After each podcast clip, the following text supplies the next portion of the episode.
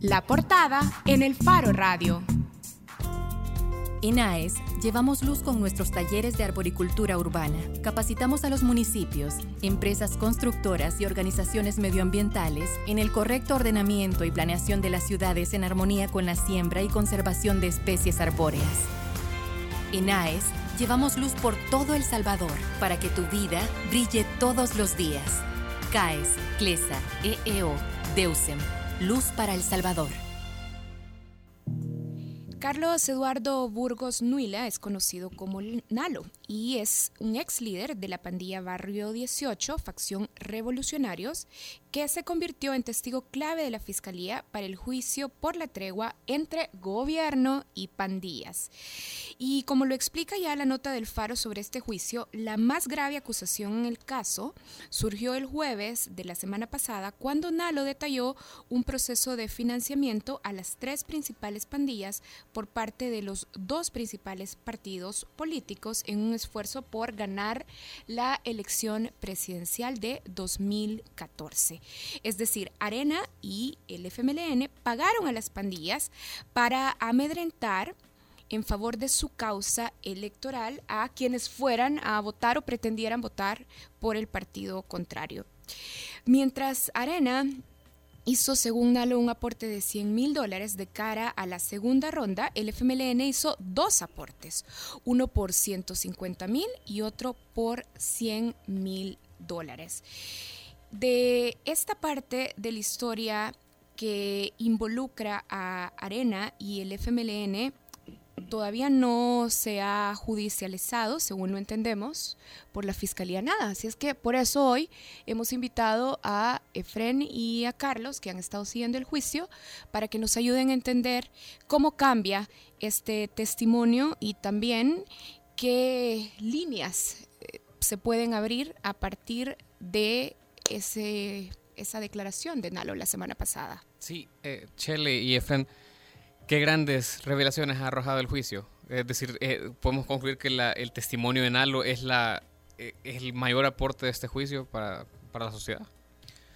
Bueno, mira, yo he estado dándole vueltas un poco a lo que sucedió la semana pasada. De hecho, estuve en todas las sesiones y, yo quizás de la, del juicio destacaría tres cosas que a mí me parecen que son sumamente importantes. Eh, el primero tiene que ver con que todos los testimonios y mucha de la documentación que ha aportado durante el juicio lo que hacen es confirmar de que la tregua entre las pandillas fue una política de gobierno, que es algo que, muchos funcionarios este, negaron durante mucho tiempo. Esa, digamos, es como la primera gran conclusión o la primera gran línea. Un segundo rubro, creo yo, tiene que ver con el uso discrecional de ciertos recursos que, del Estado que se utilizaron en la ejecución de esta política y que no fue supervisado por nadie y que no es supervisado por nadie bajo el argumento de que se estaban haciendo labores de inteligencia. Es decir, se utilizó dinero de, las cárceles, se utilizó dinero del organismo de inteligencia del Estado, se utilizaron vehículos del organismo de inteligencia del Estado para la logística de esta política y todo ese uso de, recursos no quedó documentado eh, ni fiscalizado por ninguna institución, que a mí me parece otro, otro eje importante eh, que poco se había explorado de la tregua. Y un tercer elemento, como ustedes bien lo mencionaban, que es lo que más ha llamado la atención, es la declaración del testigo Nalo, que básicamente hace dos cosas. Primero, confirmar eh, una serie de reuniones que concluyeron con una reducción de homicidio y el traslado de líderes de pandillas, que es la parte pública, lo que ya se conocía, y una segunda parte de un componente político que hasta el día del juicio era algo que no estaba, que no constaba, digamos, en, la palestra pública, que es la negociación, bueno, sí, sí estaban unos videos, pero no el detalle del el pago de dinero a cambio de casi manipular unas elecciones presidenciales. Yo dejaría en esas tres líneas como las grandes revelaciones que ha conocido el juez. Carlos, ¿vos coincidís en estos puntos o vos cambiarías algo? Y luego me gustaría que respondieras a esta pregunta sobre el tercer eh, elemento que menciona Efren. ¿Cuán sólido es lo que ha aparecido hasta hoy respecto de esa presunta participación de los partidos financiando las pandillas para que les hicieran favores electorales? Vaya, mira, yo en la primera parte yo creo que es muy importante de que quienes nos escuchan no, no, no se confundan. Es decir, en el testigo Nalo en realidad fue llamado para testificar sobre el proceso que conocimos como la tregua, que era el proceso a través del cual el gobierno del, del expresidente Mauricio Funes negoció con las pandillas. ¿Qué negociaron? La reducción de homicidios y al cabo del tiempo la reducción de otros delitos a cambio de beneficios penitenciarios, con sus bemoles, con sus posibilidades de delitos, que son lo que se está juzgando ahí. Y luego hay otro proceso que describe Nalo, que no se estaba juzgando en ese salón, o sea, cuyo juicio no estaba ocurriendo en el lugar donde Nalo habló, que es un proceso a través del cual antes de las elecciones, el FMLN primero y Arena después, intentaron comprar a las pandillas como asistentes electorales, básicamente. Es decir, pagaron a las pandillas para que movilizaran votos, el voto de los pandilleros y de sus familiares a favor de estos partidos y al menos en el caso del FMLN, según lo dicho por Nalo, para que intimidaran e impidieran al votante de Arena ir a ejercer el sufragio. Entonces, déjanos hacer un pequeño paréntesis solo para volver con Efren sobre este punto. Vos que estuviste ahí toda la semana, Efren, ¿cómo surgió este testimonio de Nalo? Tomando en cuenta que esta es una historia que no se está juzgando. Digo, el juicio es sobre la tregua, no sobre las elecciones de 2014 y cómo Sánchez Serén llegó a la presidencia. Sí, de hecho fue un testigo, eh, digamos... O sea, ¿en, qué momento de la audiencia estaban cuando de repente apareció este señor y dijo, les quiero contar una historia? Es esta. Lo que pasa es que este testigo ya había sido ofrecido hace un par de meses. Eh, lamentablemente los periodistas no nos habíamos percatado porque estaba con un régimen de protección, con una clave, con una seguridad pero eh, fue interesante porque cuando el testigo se presenta ante, la, ante el juez, al, estrado, el juez le dice, mire, usted es un testigo criteriado y eh, dentro del proceso constan elementos que identifican quién es usted y cuál ha sido su participación en, algunos delitos, porque usted es una persona perseguida por el Estado. Y en tal calidad no le puedo dar el régimen de protección.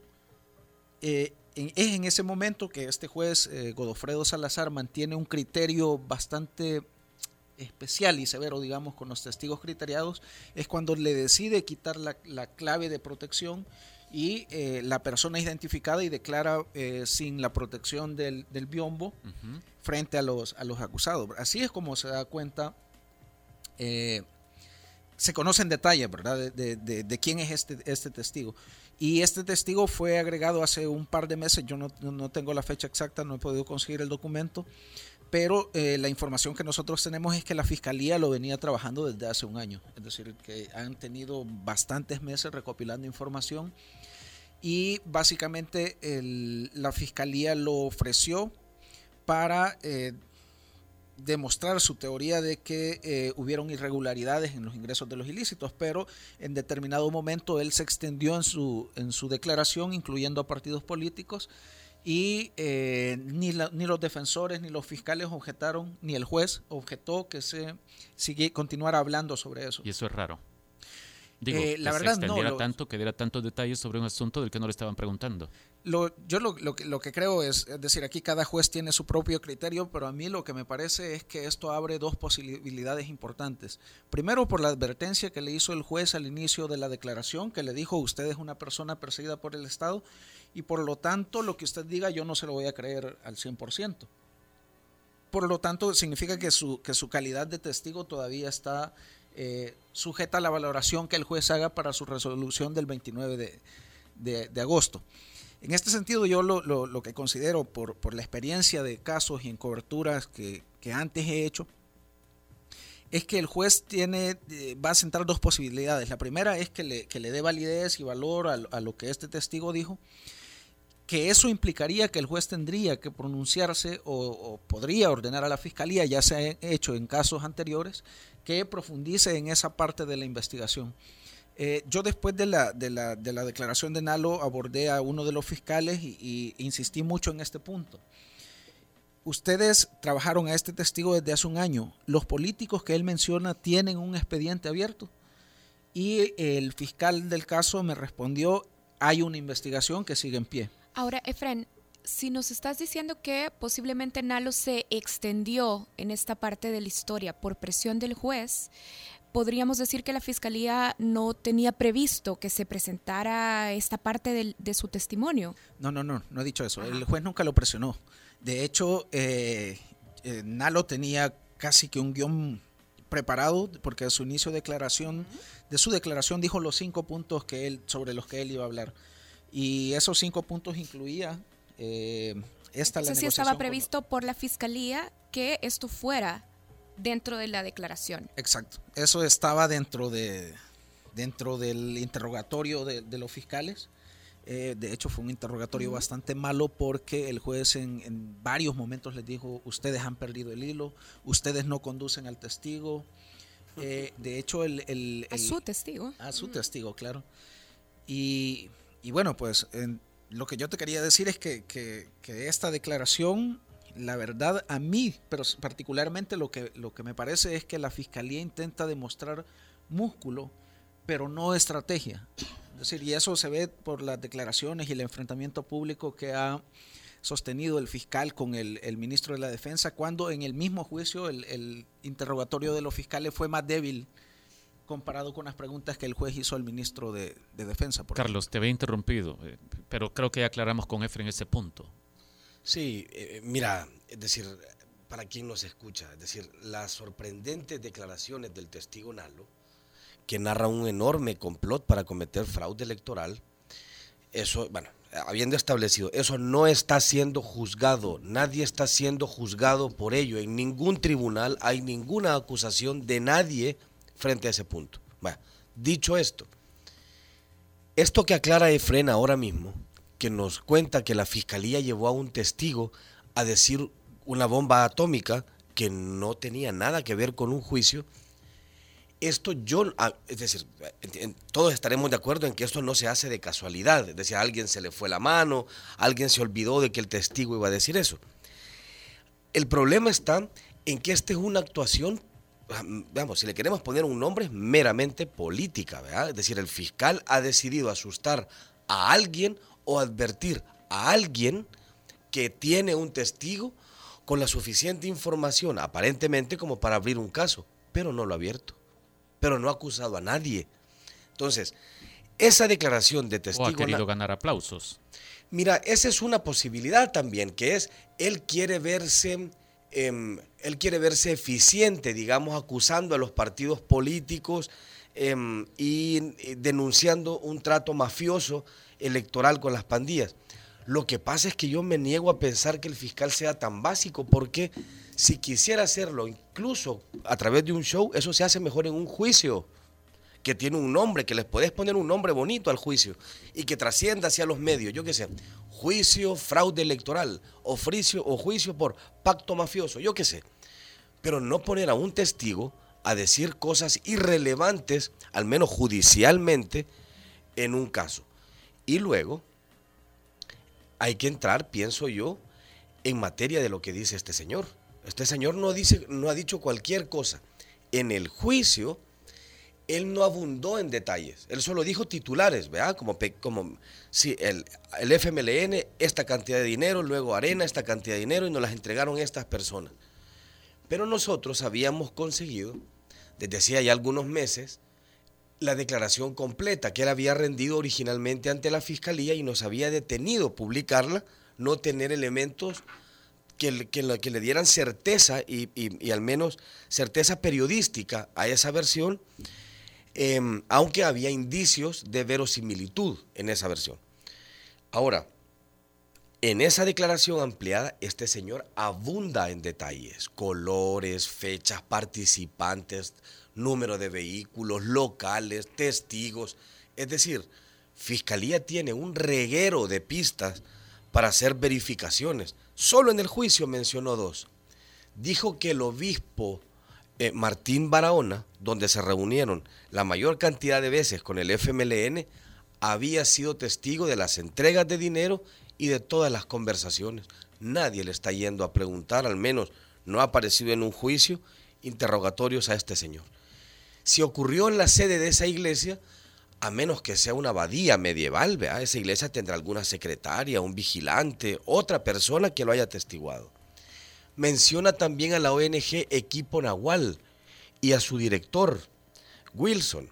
Es decir, este señor tampoco será en sí mismo una ONG. Hay un reguero de pruebas eh, de dónde seguir escarbando, quitando esta otra cosa. Ya van tres o cuatro videos en los que coinciden con lo dicho por Nalo. ¿Y por qué Nalo podría tener información de buena calidad, conocimiento sobre estos episodios en los que se entregó supuestamente dinero a las pandillas. Yo solo quiero agregar una cosa a eso, es que mucha gente dice por qué deberíamos de creerle a un testigo criteriado. Es eh, gente que quizás no sabe que la, justicia salvadoreña muchas veces se basa en el testimonio de testigos, criteriados, pero eso, ¿qué El 90%, si no más, de los pandilleros que están presos están presos por lo dicho por un testigo criteriado. Es decir, este, este nuestro sistema de justicia prescinde casi totalmente, salvo en casos excepcionales de prueba científica. No, es lo que dice un tipo. O sea, esto lo que están viendo es simple y sencillamente el, transcurrir cotidiano de la justicia salvadoreña. ¿Por qué? ¿Quién es Nalo? Yo conocí a Nalo porque eh, parte del trabajo que hacemos en Sala Negra y del trabajo que yo hago es del de cobertura de, de pandillas me consta que Nalo era uno de los, era la voz de la ranfla, es decir, de la cúpula del barrio 18 revolucionarios en la calle, cuyo poder estaba asentado particularmente en la comunidad Las Palmas. Vaya. Em, hay un grupo de personas que participaron en reuniones con políticos, porque eso es muy importante también dejarlo claro a, a quien nos escucha. No estamos dudando, es decir, no está en tela de juicio si los políticos se reunieron con los pandilleros en vísperas de elecciones. Eso no está en discusión, eso ya lo probamos. Tenemos videos de Benito Lara, del actual ministro de Gobernación, em, reunido en sedes partidarias y luego en iglesias con pandilleros hablando de dinero. Y luego tenemos también videos de ya el, el ya fallecido alcalde de Ilopango, Salvador Ruano, y del que era el número dos del partido Arena en aquel momento, Ernesto Mason. eso no está en duda, ellos sí se reunieron con las pandillas y no nos han dado explicaciones sobre eso.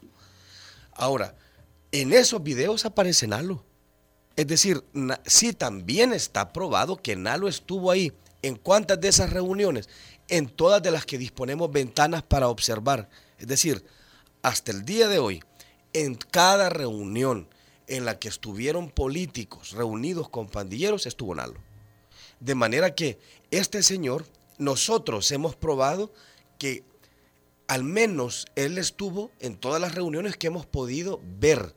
Y además sabemos otra cosa, que tenía la posición de jerarquía dentro de su estructura criminal como para representar a la pandilla, es decir, para que la pandilla hablara por su boca. Tenemos una llamada. Ronald está en línea. Ronald. Hola Karen, ¿cómo estás? Hola, gracias por llamar y adelante con su comentario o pregunta. Vaya, yo tengo una gran duda, digamos, ahorita eh, eh, están viendo todo este elemento, el interrogatorio al, al pero lo, que dice el caballero, o sea, se están acusando de alguien de asesinato, pero el muerto no aparece sea, eh, eh, es evidente pues, hasta dónde la corrupción ha llegado, ¿verdad? Que, que ha salido de la luz. Eh, finalmente, en el día de ahora, eh, Norma Ciudadano ha ido diciendo ¿verdad? Que, que, que, Sánchez Serén está ahí por, por, por eso, por el dinero que, la, que, que todas estas organizaciones pagaron. Entonces, pero ¿quién nos, quién nos va a llevar a, a, a, ante la justicia? ¿verdad? digamos, si eh, Mundial paga formó parte de, de, todo esto y salió desafiante como fiscal. Pero ahora, ¿cómo, ¿quién lo va a juzgar a él? ¿Quién va a juzgar a, en este caso, que todo apunta también a la administración de, del bachiller Túnez? Entonces, la pregunta es esa. ¿Quiénes o cuáles son los mecanismos para llevar a los verdaderos autores intelectuales de todo esto? Pues porque los hechos ya están. El, el, el muerto ya está, pero el, el asesino no aparece. Esa sería más que todo mi opinión y mi pregunta. Vaya, eh, a ver si ustedes dos quieren eh, contestar, eh, Efren y Carlos, más o menos lo que Ronald planteaba es que están acusando a alguien de asesinato, pero el muerto no aparece. Es decir, quién debe de llevar eh, a, estas personas ante la justicia está claro, es la fiscalía, pero ¿cómo se, cómo se come eso? Mira, yo creo que un buen parámetro va a ser la resolución del 29 de agosto. Es decir, eh, yo particularmente eh, de ahí espero que el juez haga un análisis completo del testimonio con, con, otros documentos a los que nosotros no hemos tenido acceso, pero que eh, el, juez eh, dijo que, que, estaban. y creo que de ahí pueden salir una serie de, de recomendaciones o de la valoración que el juez haga del caso. yo de las vinculantes. Sí, sí. De hecho, hay, hay antecedentes, hay casos donde la Fiscalía ha presentado un testigos claves, como por ejemplo en el caso Anda, donde los jueces no le dieron eh, valor probatorio, digamos, a los testimonios y en algunos casos ordenaron que se ampliaran eh, nombres en las investigaciones y todo eso. Efraín, el juez puede, ordenar a Fiscalía que ya que Nalo se, eh, se, se, se fue de boca con este tema, que lo investigue y que abra causas contra las personas mencionadas por Nalo. El juez puede certificar a la fiscalía. Se advierte que hay más involucrados y más eh, conductas ilícitas que deben de investigarse. el juez puede ordenarlo a la fiscalía. Claro, lo puede ordenar.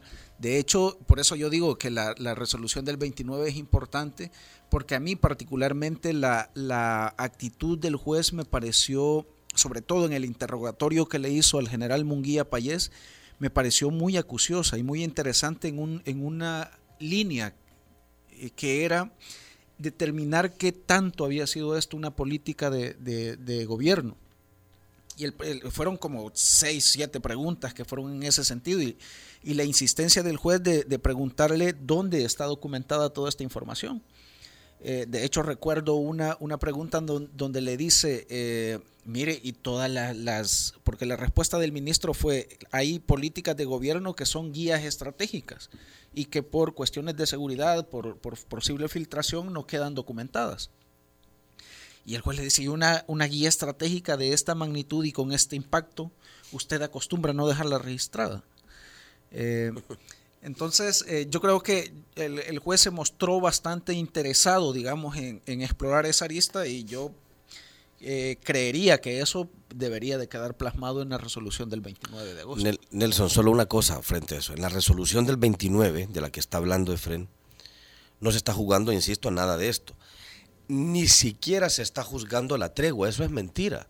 Se está juzgando haber metido teléfonos a cárceles, se está juzgando haber, haber relajado los controles de ingreso a centros penitenciarios y se está juzgando los traslados. Eh, sí, haber autorizado traslados en un tiempo demasiado rápido, sospechosamente rápido.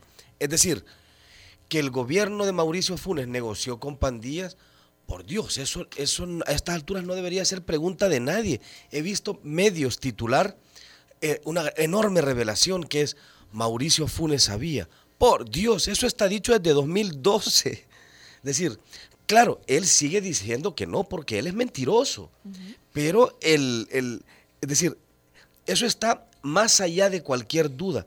Lo del 29 no juzga negociar con pandillas, que, eh, lo que hizo el gobierno de Mauricio Funes. Por eso no está imputado Munguía Payés, porque eso no se consideraba un delito en aquel momento. Por eso no está juzgado por negociar con pandillas Raúl Mijango, sino, en teoría, por meter teléfonos a la, a la, cárcel. Eso es todo lo que se le está imputando. Hablando de Raúl Mijango, ahora también hemos sabido que la Fiscalía está acusando a, a, Raúl Mijango también por extorsión. ¿En qué se basa esta acusación en el caso de Mijango? Bueno, esto también es una revelación que surgió durante el juicio. Eh, el, testigo Nalo lo, mencionó eh, y hizo referencia a una solicitud de dinero a la Rosera San Francisco. Yo entiendo que vos tenés más detalles de, Sí, lo, que yo, lo, que, lo que yo tengo eh, entendido es esto. Es decir, a Raúl Mijango, actualmente hospitalizado, se le ha notificado que se le va a acusar de otro delito, que es ser cómplice de una extorsión. Esto, hasta donde yo sé, hasta donde entiendo, funcionó así. La Rosera San Francisco parece haber buscado a Raúl Mijango en, eh, los meses de vigencia de la tregua para que éste suavizara o para que intercediera a favor de Arrocera San Francisco las condiciones de extorsión a las que estaban sometidos por una o por varias de las pandillas, particularmente por la de la que era parte el testigo Nalo, la, facción revolucionarios. Em, al parecer Raúl intermedió como, lo, como se hizo, no una, sino muchas veces durante la tregua, muchas veces durante la tregua, eh, a favor de Arrocera San Francisco. Entiendo que el trato al que, que consiguió llegar no fue que los pandilleros suspendieran la extorsión totalmente, sino que la transformaran en especies durante un tiempo finito y con acuerdo finito. Esto la fiscalía lo considera extorsión. Entiendo yo también que no por denuncia de Arrocera San Francisco, es decir, que ellos no se mostraron víctimas, sino por el dicho del testigo criteriado. Solo para cerrar, es decir, que la fiscalía sí puede proceder contra personas a las que nada lo señala en su testimonio. Eso parece ser, eso, eso sí, eso parece ser. A ver, a ver, por ejemplo, si se anima a hacerlo, porque para recordarle a la gente, y ya me callo, Karen, para recordarle a la gente qué nombre dijo Nalo. Sí, dijo Raúl Mijango, es cierto. Pero dijo también, a ver si nos queda claro esto, el que ahora es nuestro ministro de Gobernación, Aristides Valencia, el que ahora es el asesor de nuestro presidente en materia de seguridad pública, Benito Lara, el secretario general del FMLN, Medardo González, y uno de los miembros más poderosos de la cúpula del FMLN, José Luis Merino. Mencionó también a eh, el candidato alcalde por San Salvador, Ernesto Mason, y mencionó al, al fallecido alcalde de Lopango, Salvador Ruano y al columnista Paolo Luers. Es decir, ese señor dijo más nombres que Raúl Mijango. Bien, bueno, ahora sí, gracias a los que están participando también a través de redes sociales. Nelson Guzmán, ya hablábamos un poco de esto. Nelson eh, se estaba preguntando por qué si la fiscalía tiene nombres de involucrados, en este caso, por qué no ha procedido a arrestarlos. Ya hablábamos un poco de eso. Recuerden que ustedes pueden participar en este programa a través de nuestra cuenta de Twitter, arroba el Faro Radio. Y las redes sociales en este programa son gracias a AES El Salvador. Gracias también a Carlos Martínez y a Efren Lemus por habernos ahora y ayudarnos a profundizar y a entender más el testimonio de Nalo en el caso de actos arbitrarios, falsedad ideológica y otros que se dieron durante la tregua. Gracias a los dos, hacemos una pausa, ya volvemos en el Faro Radio. En AES llevamos luz para hacer uso eficiente de la energía. Ofrecemos alternativas inteligentes para reducir el consumo energético. Hemos instalado más de 6.000 luminarias LED en diferentes municipios del país, contribuyendo con la creación de ciudades sostenibles. En AES llevamos luz por todo El Salvador para que tu vida brille todos los días. CAES, CLESA, EEO, DEUSEM, Luz para El Salvador.